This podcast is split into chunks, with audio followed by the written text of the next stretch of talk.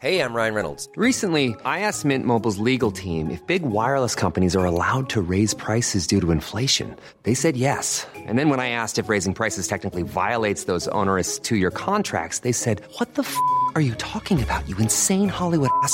So to recap, we're cutting the price of Mint Unlimited from $30 a month to just $15 a month. Give it a try at mintmobile.com slash switch. $45 upfront for three months plus taxes and fees. Promo for new customers for limited time. Unlimited more than 40 gigabytes per month. Slows. Full terms at mintmobile.com. Et si je me positionnais sur le marché de Levis avec des jeans à 100 euros avec le modèle économique d'H&M C'est-à-dire en faisant fabriquer directement mes jeans dans des usines, pour le coup pas au Bangladesh mais en France. Ça veut dire que si je pratique ce modèle économique-là, j'ai besoin d'un coefficient 3. Et donc 100 divisé par 3, ça veut dire que j'ai un budget d'achat de 33 euros. Et donc en 2011-2012, je me suis dit, qu'est-ce que je peux faire en France dans un jean pour 33 euros? Et la surprise, c'était de constater que juste en changeant de modèle de distribution, je pourrais relocaliser toutes les étapes de fabrication du jean et je pouvais même acheter du coton bio.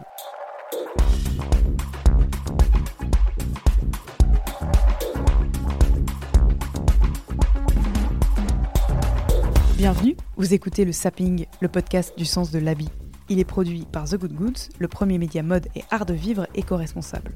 Je suis Victoire Sato et je reçois ici des femmes et des hommes qui agissent pour une mode de bon sens. Une mode écologique, socialement engagée, une mode inclusive qui respecte les identités et la diversité, une mode qui innove pour devenir meilleure.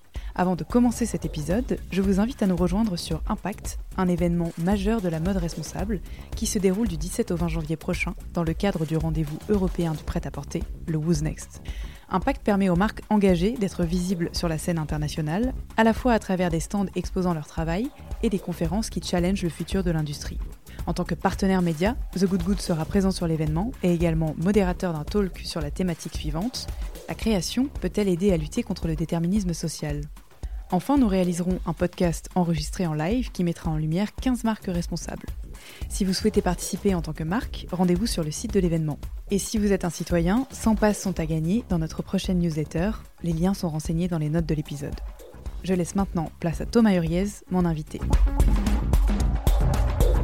Thomas est le fondateur de 1083, une marque de jeans 100% made in France, depuis la filature de coton jusqu'à votre dressing. Thomas est un ingénieur informatique reconverti qui a choisi l'éthique par conviction et la mode comme outil pour changer le monde. Après le parti pris du Made in France, la précommande à succès réalisée avant tout le monde, la restauration de savoir-faire industriel français, la restructuration de la filière de jeans dans l'Hexagone, Thomas relève le défi du jean infini, le premier jean en matière 100% recyclée, consigné et 100% recyclable en fin de vie. 1083 considère que la raréfaction des matières premières est un des problèmes majeurs auxquels l'industrie sera confrontée dans le futur.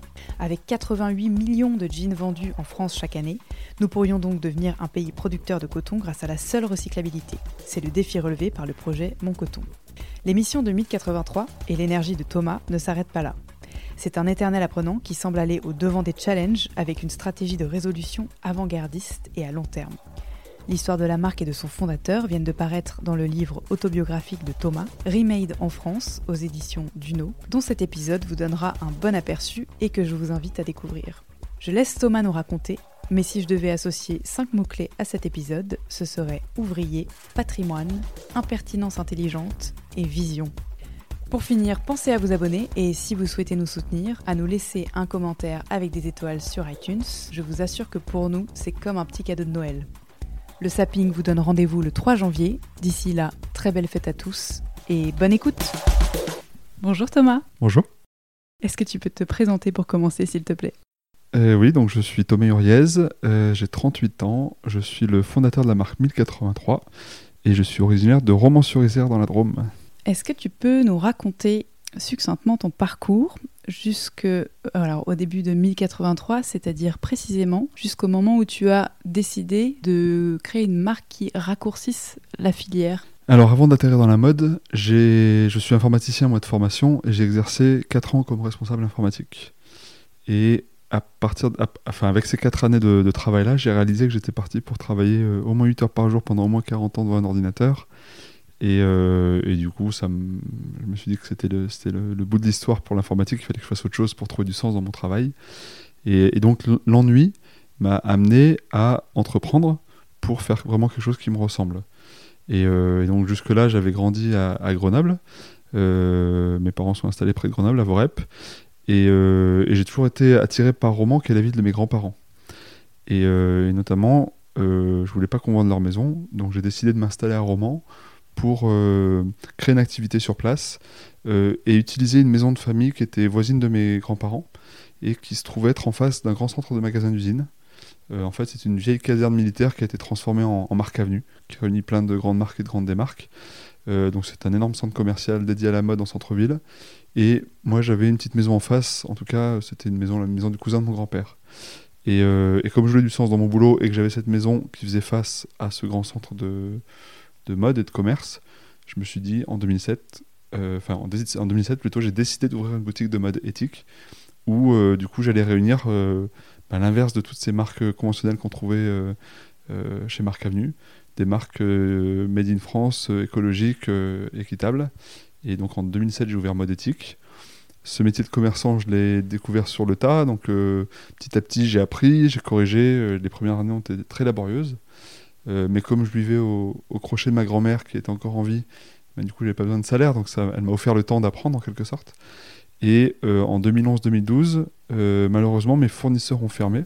Est-ce que tu peux nous expliquer euh, ton, ton choix de- d'entreprendre dans le secteur du vêtement? Est-ce que tu avais une, une affection particulière pour le vêtement? Non, c'est vraiment parce que c'était en face de ce, de, de ce, de ce centre commercial que j'ai fait de la mode. S'il y avait une usine de yaourt conventionnelle, j'aurais peut-être fait du yaourt bio. Donc c'est vraiment ça qui a fait le, le- mon activité. La mode avec Marc Avenue et l'éthique par nature. Euh, et du coup, pour la mode, j'avais d'ailleurs une, vision assez particulière de la mode qui était très utilitaire en fait. Euh, je croyais à l'époque qu'on s'habillait en gros pour pas être tout nu et pour pas avoir froid. Et en vrai, c'est pas ça du tout. Euh, quand on va justement au musée de la chaussure à Romans, Romans c'est la capitale de la chaussure, il y, y a un très chouette musée, et dans ce musée on découvre que les premières chaussures, et donc la mode en général, elle n'a pas du tout une raison d'être utilitaire à la base. Parce que quand, on était tous euh, poilus, qu'on vivait dans des grottes, et ben en on n'avait pas besoin physiquement de s'habiller. Euh, par contre, euh, déjà on se parait de vêtements, de bijoux, de tatouages, mais pour le style, pour, pour l'identité en fait. Et donc l'enjeu profond, archaïque de la mode, euh, c'est pas utilitaire, c'est identitaire. Et quand j'ai compris ça, après avoir ouvert ma boutique de, de mode éthique, j'ai compris la puissance de la mode pour changer le monde, tellement en fait, avec nos vêtements, on dit une partie de qui l'on est. Et, euh, et voilà comment la mode éthique a pris de plus en plus de sens, ou la mode en tout cas a pris de plus en plus de sens dans mon activité de mode éthique. D'accord. Donc, euh, tu nous parlais de- des difficultés de tes fournisseurs, c'est-à-dire que donc, les produits que, que tu vendais se vendaient, mais que eux n'en avaient plus les ressources nécessaires pour en fabriquer, c'est ça? C'est ça en fait, la mode éthique en 2007, c'était plein de bonnes intentions, c'était plein de sens, mais c'était pas des produits très populaires. Euh, la caricature étant le bonnet péruvien, dont je confesse avoir vendu quelques exemplaires dans mon magasin. Et en fait, euh, cette, euh, cette mode était au moins autant ethnique qu'éthique. Malheureusement, en 2007, 2008, 2009, la mode éthique se résumait un peu à ça. Il n'y avait pas beaucoup de marques chouettes, peut-être à part Veja qui existait déjà. Toutes les autres, c'était des marques très ethniques. Et, et du coup, bah, c'était un peu frustrant. Et puis ces marques-là, comme elles, proposaient une mode assez euh, euh, spécialisée, je dirais, assez typée, et ben en fait, euh, il n'y avait pas de volume. Donc au bout d'un moment, ces marques, elles, se sont éteintes parce qu'elles ne touchaient pas assez le marché. Et ce moment où elles ont fermé, ça correspondait au moment où moi je commençais à bien comprendre mon métier de commerçant. Et du coup, imaginer fermer à cause d'elles, en quelque sorte, en manquant d'offres, c'était terriblement frustrant puisque je commençais à maîtriser ce métier. Et c'est là où je me suis dit, ben, en fait, euh, déjà, un, je, je commence à comprendre le métier de commerçant dans la mode et donc ben, j'ai envie de continuer. Et deux, euh, nos idées de respect de l'environnement, de respect des gens, il faut qu'on arrête de les proposer sur des vêtements euh, pas très beaux et un peu chers, quoi. Ouais, un cercle d'initiés. euh, Ouais, il faut vraiment élargir. Euh, en vrai, personne n'est contre le bio et personne n'est pour le travail des enfants. Euh, et personne est contre euh, euh, le Made in France. Donc en fait, j'ai compris à ce moment-là qu'il était hyper important de faire de la mode éthique, alors que jusque-là, on faisait que de l'éthique en quelque sorte. Et c'est pour ça que j'ai eu l'idée de créer une marque de jean, parce que je trouvais que le jean, c'était finalement le vêtement le plus universel. Et comme je voulais partager mes convictions, autant partir sur un produit universel plutôt que sur un produit très, très spécifique. Est-ce que tu peux euh, parler du moment où finalement on est passé d'un artisan producteur qui a sa propre marque à une marque qui distribue des vêtements qu'elle ne fabrique pas du tout elle-même? Parce que finalement la genèse de 1083 et tout le processus, euh, euh, enfin tout ce qui pousse la marque aujourd'hui, c'est de, reprendre justement ces circuits courts, de- de- d'être à nouveau le fournisseur des vêtements qu'on vend. Complètement. Quand j'ai décidé de créer une marque de jean, c'est parce que je voulais faire de la mode éthique avec des vêtements euh, chouettes. C'est parce que le jean, c'est super universel, c'est très concurrentiel, très mondialisé, très polluant. Et donc je trouvais que le contre-exemple était chouette. Mais c'est aussi parce que je me suis aperçu que dans une euh, boutique de marque américaine de jeans, quand on regarde l'étiquette, euh, eh ben, il est fait au Bangladesh. Et le jean, il coûte 100, il coûte 100 balles. Et quand on va dans une enseigne de fast fashion, euh, quand on regarde l'étiquette, le jean est fait au même endroit, au Bangladesh, mais le jean coûte 30 balles. Et donc je me suis dit, bah, tiens, c'est marrant ça, c'est deux marques qui proposent un jean l'une trois fois plus cher que l'autre. En gros, elles fabriquent le même jean au même endroit. Donc je me suis dit, bah, tiens, si l'une d'elles arrive à être trois fois moins chère que l'autre euh, en ayant le même prix de revient, c'est peut-être que le problème euh, de la France et du, Made in France, c'est peut-être pas tant le coût de fabrication, c'est peut-être le coût de distribution. Parce que j'ai l'impression en tant que consommateur que à coût de production égal, il y a une marque américaine qui est trois fois plus chère que la marque de fast fashion. Donc comment, comment fait-elle? Et donc je me suis intéressé à l'histoire de la mode en France, et notamment après la guerre, après-guerre. Euh, pendant les Trente Glorieuses, quand la France s'industrialisait, donc au, tout début, après-guerre, il y, a des- il y a des gens qui se sont dit, bah, tiens, je vais créer mon atelier. Et, donc ils ont mis 2-3 trois, deux, trois sous, ils ont acheté des machines, ils ont développé leur activité, et en fait, leur activité, c'était de fabriquer et de vendre des chaussures à des commerçants qui les vendaient eux-mêmes à des consommateurs. On était sur une forme de circuit court, que trois acteurs, le fabricant qui était la marque, le distributeur, donc le commerçant, et le consommateur. Et pour que ce modèle économique fonctionne, eh bien, on, avait l'habitude d'avoir de pratiquer des coefficients multiplicateurs de 3. C'est-à-dire qu'entre le prix de revient hors taxe et le prix de vente TTC au consommateur, il y avait un coef de x3. À partir des années euh, 70-80, ces fondateurs de marques ben, sont partis à la retraite et ont vendu leur euh, entreprise à de nouveaux euh, preneurs. Comme cette activité s'était beaucoup développée, le preneur a dû faire un chèque assez conséquent pour euh, racheter l'usine en quelque sorte. Beaucoup plus conséquent que les quelques francs qui avaient dû permettre aux, fondateurs d'acheter des machines à coudre. Et, ça, c'est- et en fait, la richesse s'est créée au fil du temps, s'est construite. Pour le repreneur, c'est différent. Il achète un package avec tout le bâtiment, le personnel, les, les machines, et donc il fait un gros chèque. Comme il fait un gros chèque, il gère différemment parce qu'en fait, euh, bah, il a mis beaucoup d'argent dans l'affaire, donc il fait attention à comment l'argent est dépensé. Et comme il reprend une boîte qui est et fabricant et la marque, puisqu'à l'époque c'était le modèle, il se dit bah tiens, euh, là faut que je fasse gaffe à mes sous. Euh, entre les deux activités, euh, la fabrication c'est un peu le plus compliqué, il y a beaucoup de personnel, il y a des, il y a des syndicats, euh, il faut acheter des machines, c'est lourd, ça coûte cher. La marque c'est quand même plus léger, c'est quand même plus facile. Tiens, si on commençait à sous-traiter la fabrication. Et petit à petit, ces entreprises qui étaient des fabricants marques ne sont devenues que des marques et ont abandonné la fabrication. Et ces bons gestionnaires, entre guillemets, ont décidé du coup de sous-traiter de plus en plus la fabrication pour augmenter leur marge. Et en fait, on est passé d'un modèle avec très peu d'acteurs en circuit court à un modèle beaucoup plus intermédiaire où il y a des fabricants, des grossistes, des marques, des détaillants euh, et les consommateurs au final, mais du coup avec des coefficients multiplicateurs qui ne sont plus de 1 pour 3 mais de 1 pour 10. Et donc là, on est passé à une, euh, mode beaucoup plus euh, lourde, euh, non pas à cause de l'augmentation du coût du travail, mais à cause de l'augmentation du coût de la distribution. Ça, c'est les années 70, 80, 90, 2000. Et dans les années 2000, des clients de ces marques un peu euh, gourmandes euh, se sont dit, mais tiens, mais moi je suis Decathlon, j'achète des centaines de milliers de chaussures sport à Nike ou Adidas pour mes 200 ou 300 magasins en France. Je vois qu'ils les fabriquent au Bangladesh. Vu le nombre de magasins que j'ai, peut-être que j'ai intérêt à aller fabriquer directement mes chaussures au Bangladesh. Et, euh, et en faisant ça, ces enseignes de, de marques de distribution, en quelque sorte, ont re-raccourci la filière en associant à leur activité de commerçante l'activité de marque. Et elles ont retrouvé du coup une forme de circuit court, non pas en kilomètres évidemment, mais en, en intermédiaire, avec du coup trois acteurs à nouveau, simplement. Le fabricant, pour le coup délocalisé, la marque qui est aussi le commerçant, et le consommateur.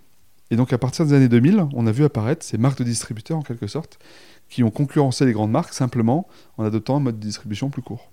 Et moi je me suis dit, bah tiens, moi je suis commerçant, je vois que H&M achète, achète ses jeans euh, 10 euros et les vend 30, je vois que Levis achète peut-être ses jeans autour de 10 euros aussi et les vend 100, et si je me positionnais sur le marché de Levis avec des jeans à 100 euros avec le modèle économique d'H&M c'est-à-dire en faisant fabriquer directement mes jeans dans des usines, pour le coup pas au Bangladesh, mais en France. Ça veut dire que si je pratique ce modèle économique-là, j'ai besoin d'un coefficient 3, et donc 100 divisé par 3, ça veut dire que j'ai un budget d'achat de 33 euros. Et donc en 2011-2012, je me suis dit, qu'est-ce que je peux faire en France dans un jean pour 33 euros? Et la surprise, c'était de constater que juste en changeant de modèle de distribution, je pourrais relocaliser toutes les étapes de fabrication du jean et que je pouvais même acheter du coton bio. Il y a un, intermédiaire euh, peut-être supplémentaire, euh, je pense, euh, qui est arrivé dans ces années euh, 90-2000 que tu décris, c'est celui de la publicité euh, médiée aussi par des personnalités et qui représente un coût finalement qu'on paye quand on achète ses vêtements. La fast fashion, on paye pas le, fabricant, mais par exemple pour Nike, Michael Jordan ou autre. Je, grille un peu les étapes, mais en tout cas, c'est une démarche que vous n'avez pas chez 1083 non plus. C'est un intermédiaire que même en France, vous n'utilisez pas. Oui, plus on limite euh, les efforts de marketing et le coût de la distribution, plus ça laisse de la marge, de la place pour euh, la fabrication. Et comme notre démarche est de reconstruire une filière, on a tout intérêt à consacrer un maximum d'argent à la fabrication. La bonne surprise dans cette histoire, c'est qu'en 2019, euh, expliquer aux consommateurs toutes les vertus d'une- fabrication locale, c'est un argument marketing génial. Et donc, ce qu'on se rend compte depuis 6 ans chez 1083, c'est que partager les usines que l'on sauve, les machines que l'on achète, les écoles du jean que l'on crée, c'est euh, finalement beaucoup plus puissant commercialement que n'importe quelle carte de fidélité. Finalement, investir dans l'industrie, c'est une manière différente de faire du marketing, et c'est grâce à ça qu'on ne fait pas de marketing et qu'on peut consacrer autant d'argent à l'industrie. Alors justement, est-ce que tu peux euh, retourner donc euh, au début du, premier prototype euh, du jean 2083 et faire un petit peu l'état des lieux euh, de la France industrielle textile à ce moment-là? Comment on s'y prend pour fabriquer un jean? Alors l'histoire a débuté en 2011-2012 quand j'ai eu l'idée. Donc au début de l'idée, le style français n'existait pas encore. Arnaud Montebourg n'avait pas encore fait son, son coming out made in France. Donc c'était pas tellement à la mode. Et quand je suis allé voir des usines françaises, beaucoup d'entre elles m'ont dit mais non mais c'est fini le made in France, on ne croit pas tellement à votre projet. Et puis nous il faut faire des volumes conséquents, on n'est pas adapté pour les petits volumes. Donc je me suis vite aperçu que j'étais pas euh, dans les canons de ce qu'attendaient ou de ce dont avaient besoin euh, les industries encore en place. Heureusement, en expliquant ma démarche, parmi tous ces industriels et tous ces ateliers de fabrication, certains se sont dit, ben tiens, c'est pas si bête, et on a envie d'aider, on a envie de faire confiance. Et donc grâce à, trois ateliers principaux, un atelier de confection de jeans à Marseille qui avait arrêté la production et qui faisait plus que du prototypage, euh, un tisseur des Vosges, Valerie Industrie, avec euh, son directeur Denis Heinrich, et un tissage euh, de la Loire, tissage de Charlieu avec Eric Boel. Ces trois personnes-là m'ont fait confiance et m'ont dit ok ben lance ton truc et on te suit, on te fera des prototypes. Parce qu'il faut rappeler que le, le denim, c'est quand même un, textile super particulier. Euh, ce que tu décris, c'est que a priori, c'est un savoir-faire qu'on a eu et qui s'est perdu, qu'on n'avait plus en France au moment où tu voulais relancer, euh, enfin où tu voulais lancer ton produit. C'est ça le, le, donc la toile du jean, c'est la partie française du jean puisque on doit son nom à la ville de Nîmes. Donc euh, c'est vraiment la partie cocorico du jean. Pour moi, du coup, c'est inconcevable de faire des jeans made in France qui ne soient pas tissés en France. Et du coup, c'est pour ça qu'on est à ce jour la seule marque, il me semble, à ne proposer des jeans qui sont tous confectionnés en France, bien sûr, mais aussi tous tissés en France. Et, euh, au démarrage, effectivement, quand il a fallu euh, réapprendre à faire du denim, eh bien, euh, on était confronté à des problématiques industrielles que je peux expliquer brièvement, c'est que en gros, pour faire un tissu, il faut un fil de chaîne, un fil de trame. Le fil de chaîne, c'est celui qui est dans la longueur du tissu. Le fil de trame, c'est celui qui est dans la largeur du tissu. Quand on installe la chaîne, donc le fil de la longueur du tissu, euh, sur un métier à tisser, on ne peut pas le faire pour tisser 10 mètres, parce qu'en fait c'est une opération industrielle très lourde qui nécessite plutôt de faire des, milliers de mètres. Sauf que la chaîne d'un jean, elle est bleue. Et du coup, euh, pour un tisseur, ça n'a pas de sens de faire un tissu de plusieurs milliers de mètres avec un fil bleu en chaîne. Et donc pour euh, malgré tout faire un jean en contournant cette euh, problématique industrielle-là, eh bien on a inversé la chaîne et la trame, c'est-à-dire qu'on a fait un faux de Nîmes en quelque sorte. Au lieu de mettre le fil bleu en chaîne, on l'a mis en trame, ce qui nous a permis de mettre un fil blanc en chaîne. Et comme ce fil blanc, il est très standard, parce qu'il y a plein de tissus qui utilisent du blanc, le tisseur a pu ainsi mutualiser mon fil blanc de chaîne avec différents tissus, dont ma trame bleue. D'accord, parce que là, donc on est, euh, vous avez rusé à l'étape du prototype, mais euh, par la suite, comment est-ce que tu les convaincs, ces industriels-là Parce que comme tu l'expliquais juste avant, ils ont quand même besoin de faire des gros volumes. Qu'est-ce qui se passe, mis à part euh, le fait que le projet leur plaise? Je pense que c'est principalement le projet qui leur a plu. Ils se sont dit pourquoi pas, peut-être que ça peut marcher. Peut-être qu'ils se sont dit aussi que ben, les gros de demain font forcément partie des petits d'aujourd'hui, donc ils, m'ont laissé euh, essayer, ils m'ont fait confiance. Je sais pas vraiment pourquoi, mais je sais que euh, ces personnes étaient rares, donc euh, je les en remercie encore. Et donc, est-ce que tu as, tu as lancé ton, ta première production en financement participatif Est-ce que tu l'as, tu, tu, les as convaincus avant d'avoir fait ta campagne de financement? Ou bien tu es d'abord allé chercher tes clients? J'ai fait les deux en parallèle. C'est-à-dire que le financement participatif, euh, ça m'a permis de, d'avoir, euh, de financer l'achat des matières premières. Donc le coton, on a fait des, chaussures en même temps, donc les semelles, etc. Euh, ça m'a permis aussi de vivre le fait que cette intuition que ce marché existait, existait vraiment. Donc ça, c'est vraiment, c'était plein d'encouragement. Parce que la campagne a été euh, fructueuse, c'est ça? Ah oui, la campagne a été énorme. C'était en 2013. On espérait vendre 100 jeans en deux mois. On avait vendu les 100 jeans en une semaine. Et au bout de deux mois, on avait vendu plus de 1000 jeans. Et ça, pour nous, c'était vraiment de la science-fiction. Parce qu'en fait, euh, euh, en 2013, le Made in France, n'était pas tellement à la mode. Le financement participatif non plus. Et donc, récolter plus de 100 000 euros de précommande en vendant un jean que les gens ne peuvent pas essayer, qu'ils ont vu vaguement en photo ou en vidéo et euh, pour lequel ils vont être livrés euh, quelques mois plus tard, ça n'existe pas encore vraiment. Donc c'est une énorme surprise pour nous d'en vendre 1000 au lieu de 100.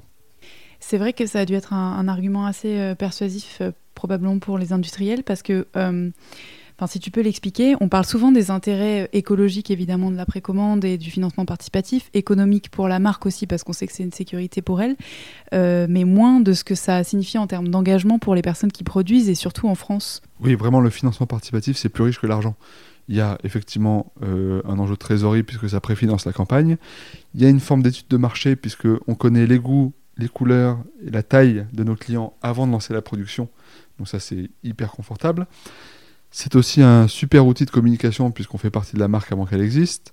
C'est aussi un super outil d'engagement de ces banquiers puisque du coup ils ont la preuve du marché et ils ont beaucoup plus de facilité à euh, accompagner des projets textiles euh, lorsqu'ils voient que le marché euh, est présent. Et le dernier point, c'est que c'est hyper engageant et pour les consommateurs qui se disent ouais, je participe à un vrai truc qui va se concrétiser et qui du coup en parlent autour d'eux, et c'est aussi super engageant pour les fabricants, les ouvriers, les équipes, les entreprises, les ateliers qui euh, vont fabriquer le jean. Parce qu'en fait, depuis l'usine, on voit très rarement le consommateur final. En fait, on ne voit pas l'expression du consommateur final. On ne connaît pas son plaisir, on ne connaît pas ses remarques, on ne, on ne sait rien de lui quand on est derrière sa machine. Et là, grâce au financement participatif et aux réseaux sociaux, et eh ben, le soir, quand on rentre à la maison et qu'on allume l'ordinateur, on voit les commentaires des gens, on voit les questions des gens, et tout d'un coup, ben, son propre travail prend beaucoup plus de sens. Donc, euh, Ryan Reynolds here from Mint Mobile. With the price of just about everything going up during inflation, we thought we'd bring our prices down. So to help us, we brought in a reverse auctioneer, which is apparently a thing. Mint Mobile unlimited premium wireless. Ready to get 30, 30, bit to get 30, bit to get 20, 20, 20, bit to get 20, 20, bit to get 15, 15, 15, 15 just 15 bucks a month. So, Give it a try at mintmobile.com/switch. slash $45 up front for 3 months plus taxes and fees. Promo for new customers for limited time. Unlimited more than 40 gigabytes per month slows. Full terms at mintmobile.com. tu te crées un, un, vrai réseau. En fait, euh, tu crées une entreprise euh, qui est un écosystème euh, qui fait communiquer les clients, l'industrie française et puis et tes, tes, tes, collaborateurs directs. ça marche bien à tel point que tu le racontes, es vite, vous êtes dépassé en fait par l'engouement des gens pour le produit et, et tu as une capacité de production qui est inférieure à, à l'ensemble de tes ventes. Qu'est-ce que tu fais à ce moment-là? J'imagine que c'est peut-être le, point de, qui te fait le moment où tu réalises qu'il faut que tu mettes tes mains euh, dans la production toi-même.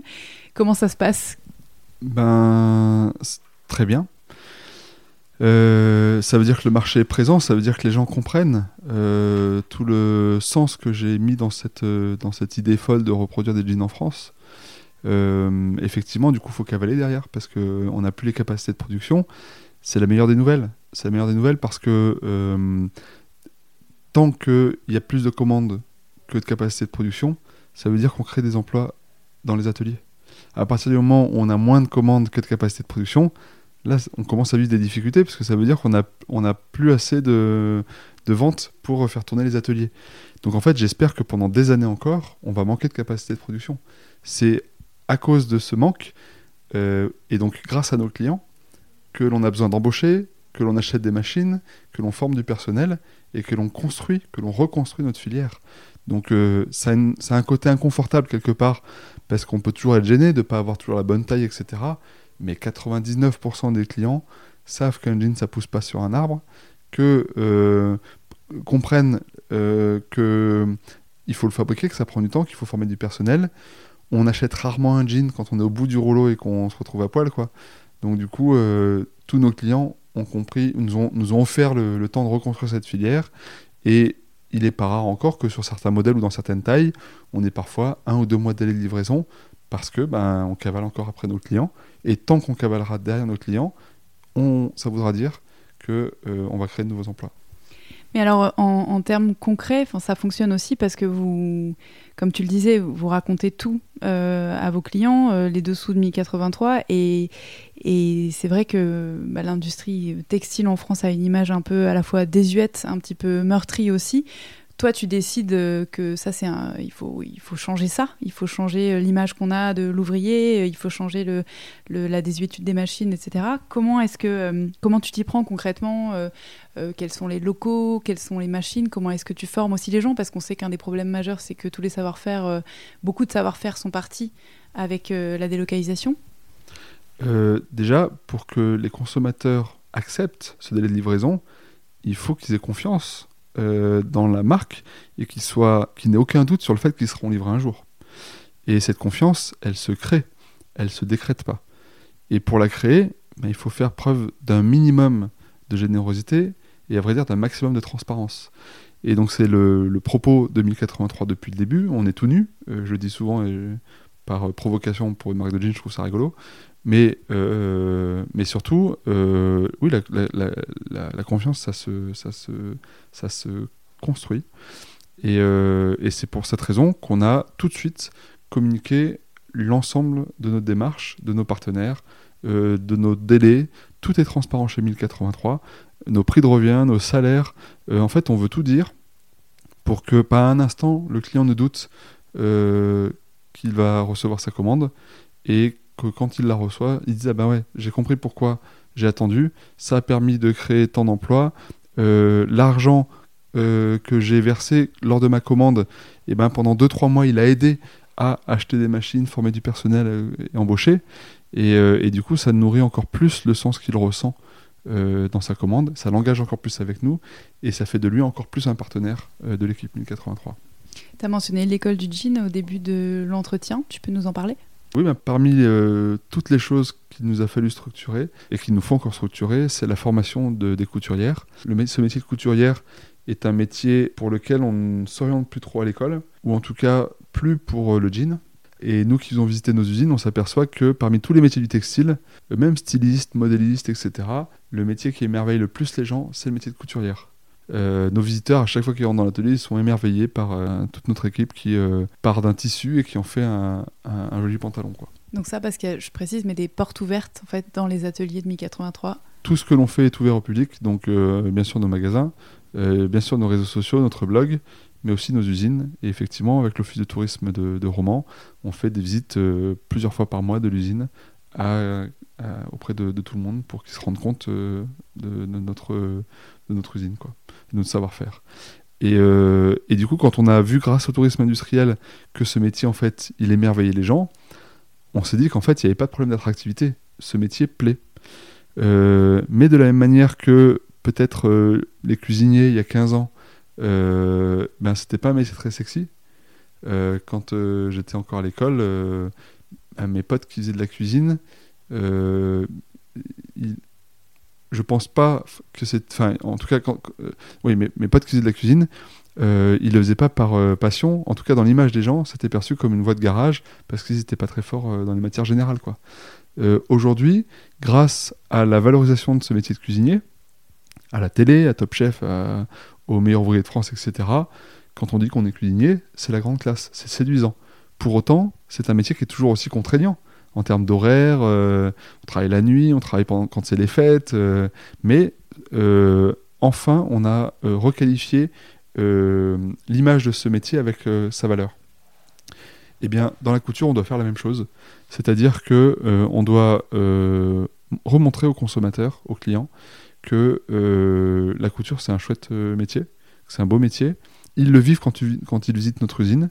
Et quand on, a- quand on s'est aperçu de ça, on s'est dit que finalement, on n'aurait pas de problème de recrutement à la condition que l'on forme correctement le personnel.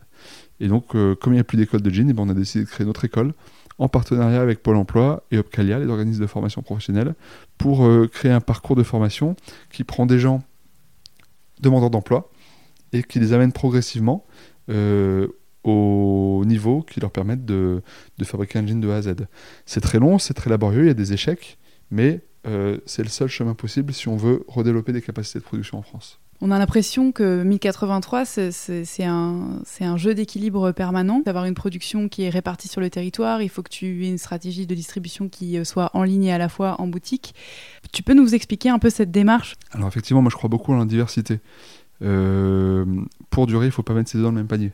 En tout cas, c'est plus raisonnable de ne pas mettre ses œufs dans le même panier. Et souvent, dans 99% des cas, les décisions euh, arbitraires ou euh, radicales ne sont pas les chemins les plus euh, heureux, en quelque sorte. Donc moi, j'aime beaucoup voir en gros les décisions extrêmes, voir les décisions du marché, et à partir d'elles, réfléchir s'il n'y a pas d'autre chemin. Pour la production, par exemple, il y a eu des modes. Dans les années euh, 50-60, ben, tout- toutes les marques étaient des fabricants intégrés presque. Dans les années 80, aucune, de- aucune des marques ne fabriquait elle-même sa production. Moi, je me suis dit que si on voulait recréer une filière solide, il fallait pas mettre tous ces dans le même panier. Donc l'idée qu'il n'y ait qu'un seul fabricant, euh, qu'un seul de confection, qu'un seul tissage, etc., ça me paraissait pas être très raisonnable. Euh, du coup, comme j'étais pas fabricant à la base, j'ai fait appel à des sous-traitants dont j'étais les clients. Mais euh, j'étais un client un peu bête parce que c'était pas mon métier. Un peu comme j'emmène ma voiture chez le garagiste. Bon, il peut me raconter n'importe quoi, il me sort la facture, je paye parce que j'en sais rien en fait. Et ben, un ni- au niveau professionnel et vu les enjeux de filière que l'on avait, ça me paraissait pas très raisonnable d'être aussi bête avec mon garagiste qu'avec mon, sous-traitant de, de jean. Donc du coup, je me suis dit, ben, pourquoi ne pas créer mon propre atelier avec l'aide de ce sous-traitant pour l'aider à diversifier sa clientèle en même temps qu'il m'aide à diversifier ma capacité de production. Et c'est comme ça que j'ai créé mon atelier de jean euh, en 2015 à Romans, puis mon atelier de délavage de jean laser en 2016 à Romans, et puis en 2018 on a repris notre fournisseur tisseur filateur qui est en redressement judiciaire. Mais à chaque fois on a cette logique de diversité, c'est-à-dire que en gros on sait tout faire, on a intégré tous les savoir-faire de la fabrication de jeans en France et on est les seuls, mais par contre on partage le travail. C'est-à-dire que pour chaque savoir-faire, d'autres partenaires locaux le font pour nous et on grandit ensemble. Et donc au fur et à mesure, vous avez vu d'autres partenaires justement venir à vous et, euh, relocaliser euh, leur production? Oui, complètement. On, travaille avec des ateliers de confection, notamment en ce moment, on travaille avec un atelier de confection à Calais qui euh, fait des pantalons de travail mais qui, ne fait pas de jeans. Et du coup, ben, il est en train d'acheter des machines à coudre spécifiques aux jeans pour pouvoir fabriquer pour nous. Ils ont fait des jeans il y a 20 ou 30 ans. Ils en faisaient plus depuis. Et là, ils s'y remettent. Et donc ça, c'est en équipe.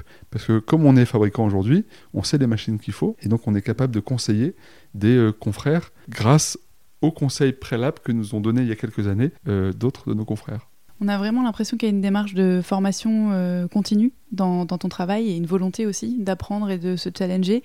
Euh, Aujourd'hui, vous avez pas mal d'axes de, travail sur les matières. Deux axes principaux que je voudrais développer avec toi, le lin et le coton. Est-ce que tu peux d'abord nous parler du, lin parce que vous avez des projets donc de jeans en lin?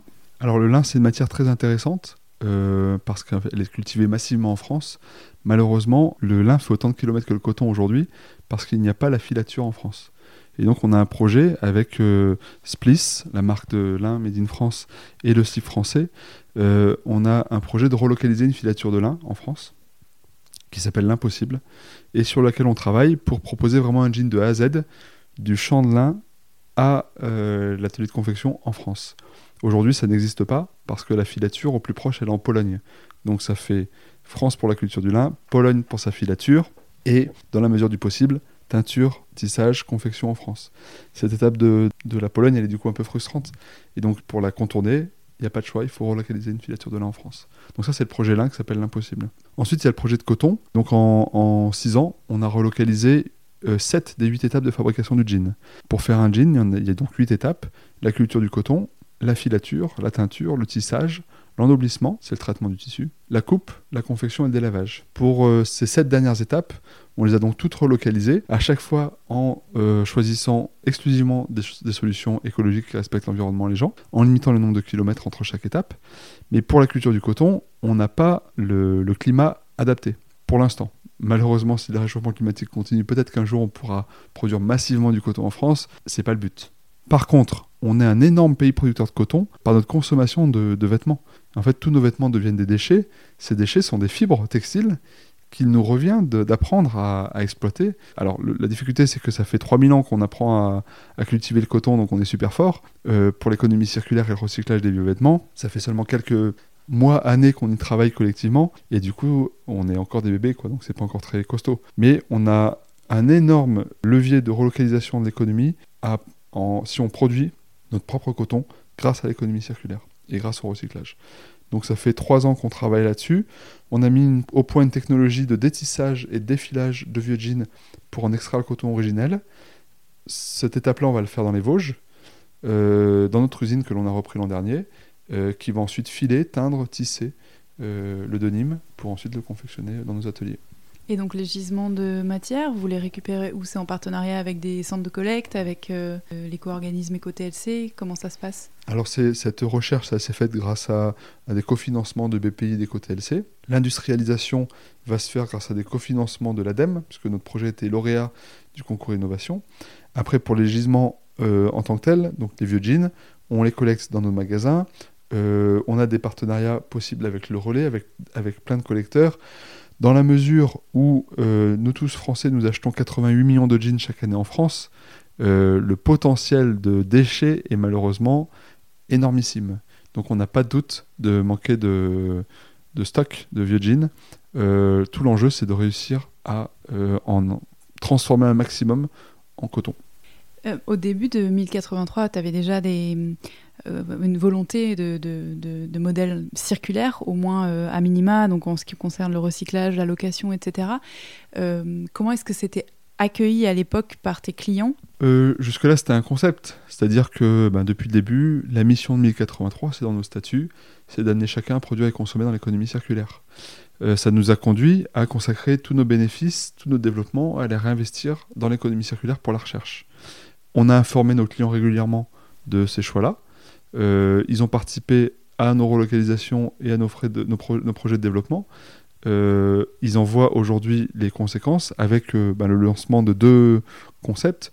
Le premier, c'est Jean Infini, qui est 100% recyclé à partir de bouteilles de plastique et de polyester recyclé, et qui va être un jean que l'on voit avec une consigne pour le récupérer en fin de vie et refaire des jeans neufs avec.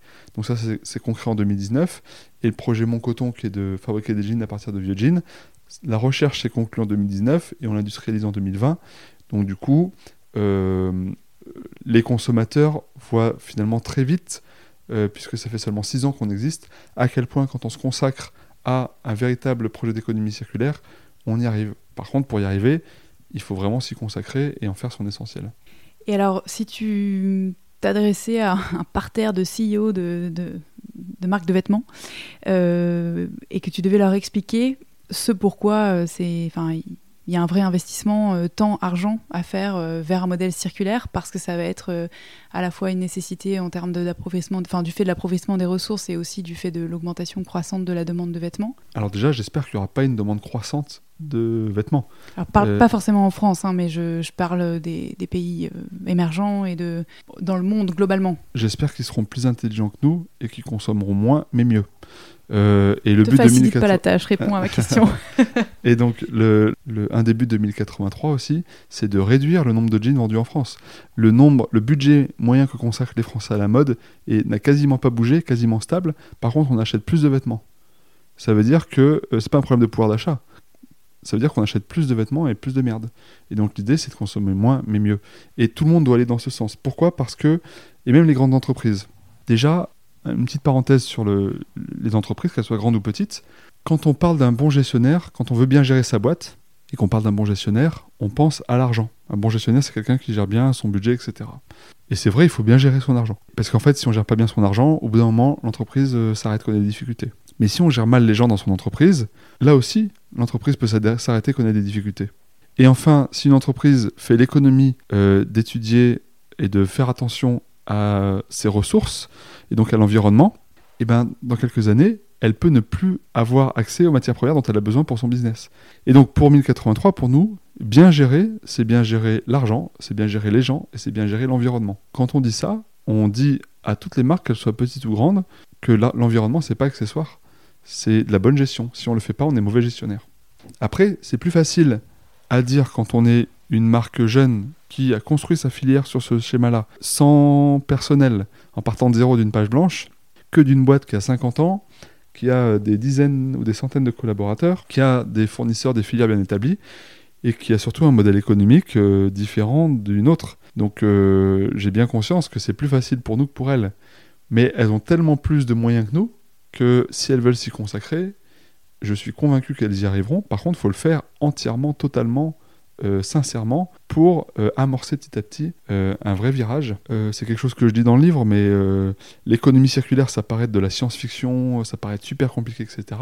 Je suis convaincu que c'est beaucoup plus facile de, de transformer toute notre économie vers l'économie circulaire que d'envoyer des fusées sur la Lune ou sur Mars. Donc l'homme est capable de choses extraordinaires, et à mon avis, l'économie circulaire, c'est beaucoup plus simple que ce qu'on a déjà fait. Et alors, par exemple, le projet Mon Coton, on pourrait euh, envisager qu'il y ait un partage à la fois de connaissances et puis de, des disponibilités de techniques et, euh, et de, de, de matières, de savoir-faire avec d'autres entreprises? Clairement, euh, le but de mon coton, c'est de transformer une filature et un tissage qui ont une activité fragile sur les marchés d'aujourd'hui vers une, euh, des solutions de pointe innovantes, durables. Et, euh, clairement, euh, on souhaite que mon coton permette à 1083 de refabriquer du, fil neuf à partir du jean, mais pour 1083 et pour d'autres marques. On pense que toutes les marques ont intérêt à maîtriser leurs matières premières, à faire de leurs déchets en fin de vie des, ressources de leurs produits neufs. C'est le sens de l'histoire, c'est inéluctable. Et mon coton, ben oui, sera, proposera ses services à euh, toutes les marques qui seront intéressées de s'inscrire véritablement dans l'économie circulaire. Est-ce que tu sais s'il y a des 1083 ailleurs dans le monde? Je ne sais pas s'il y a des 1083, mais quand je vois le nombre de projets euh, chouettes rien dans le Made in France, euh, Opal, le slip français, Saint-James, Smuggler, euh, la Gentle Factory, Loom, quand je vois tous ces projets et la, la sincérité et la douce radicalité de ces projets-là, ça me rend extrêmement confiant. Et là, là c'est que la mode. Mais en fait, euh, dans tous les enjeux que l'on connaît, dans tous les produits de consommation, euh, ces sujets-là deviennent euh, majeurs. Donc, donc je suis confiant. Je, je pense que les grandes marques ne mesurent pas, commencent tout juste à mesurer l'impact que le marché va avoir sur notre business. Et je les encourage à muter le plus vite possible parce qu'elles sont tellement lourdes de leurs habitudes et de leurs frais fixes et de leurs, leurs, euh, réseau de distribution que le virage, il, il ne peut pas être pris du jour au lendemain pour elles. Et donc, plus tôt elles s'y mettront et, et plus elles braqueront, bien plus elles auront de chance de- d'être dans le, dans le mouvement euh, avec nous. quoi. et d'exister dans le futur Et du coup, de durer. Je suis inquiet pour elles. En fait. Alors comment ça se passe quand on est à un 1083 euh, et qu'on grossit? Est-ce que le projet de s'exporter euh, existe? Est-ce que c'est une question euh, ou pas du tout? Est-ce que tu veux développer d'autres types de vêtements? Alors, le but, c'est de grandir déjà, c'est pas de grossir. Et on a un boulevard euh, sur le marché français, puisque le marché français, c'est 88 millions de jeans. Nous, on en a vendu 40 000. On a créé 150 emplois. Euh, donc, je vous laisse imaginer le nombre de créations d'emplois qu'on peut produire tous ensemble en achetant des jeans euh, made in France au maximum. Sur la partie euh, potentielle, donc on a, du, on a du potentiel en France, on a bien sûr du potentiel à l'international. Après, sur l'international, on, on essaye de réfléchir comme tout ce que l'on fait. Alors déjà, pardon, petite parenthèse, le commerce, c'est beau. Le commerce, c'est l'échange, c'est le partage, c'est la découverte, c'est même culturel. Et le commerce international, c'est encore plus beau. Parce que c'est encore plus d'échanges, encore plus de partage, encore plus de diversité. C'est euh, hyper riche. Et, le commerce international et local, c'est la paix aussi. Pour autant, il y a des manières intelligentes du commerce et des manières un peu bêtes de faire du commerce. Euh, sur le- l'export et l'international en général, et bien là, on est en train de se dire que c'est bien le Made in France parce qu'on regrette un peu tous d'acheter en France des jeans chinois. Pour les kilomètres parcourus, tout ça, tout ça, ça nous paraît être débile, quoi. Mais du coup, à quoi bon faire l'inverse? Qu'est-ce que, en quoi c'est plus intelligent de vendre en Chine des jeans français? Pour nous, c'est tout aussi bête. Donc, euh, donc, on est pour le commerce parce qu'on adore ça, on est pour le commerce international parce qu'on adore ça, mais on veut le faire de manière intelligente. Et il nous semble que la manière la plus intelligente de faire du commerce international avec des jeans, c'est de produire localement euh, les jeans que l'on vendrait à l'inter- à l'international. C'est-à-dire, si demain on veut vendre des jeans 1083 au Japon, on aimerait bien que ce soit fabriqué au Japon. Par contre, pour créer les conditions que ce marché japonais existe, peut-être qu'au début, il faudra vendre au Japon des jeans fabriqués en France pour euh, faire connaître la marque.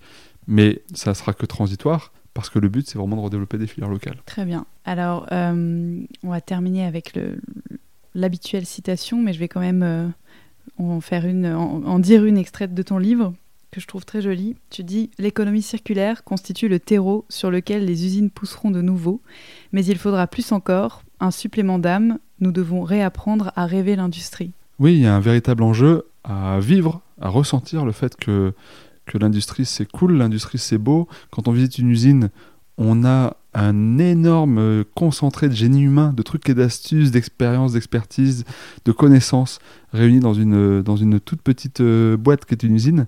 Euh, moi, je trouve ça vraiment merveilleux. Et aujourd'hui, j'ai 38 ans.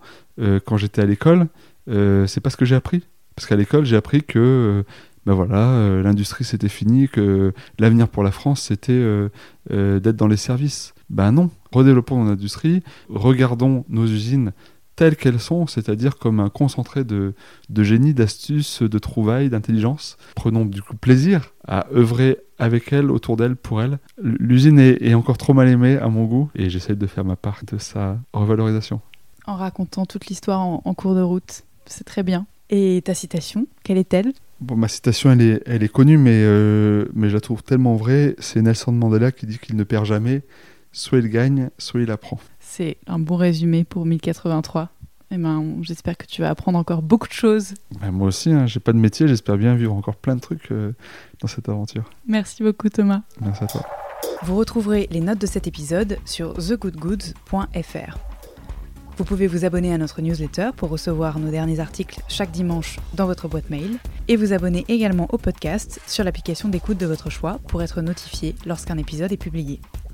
Si vous appréciez l'émission, en laissant un commentaire 5 étoiles sur iTunes, vous permettez à d'autres personnes de la découvrir et vous nous soutenez dans notre démarche.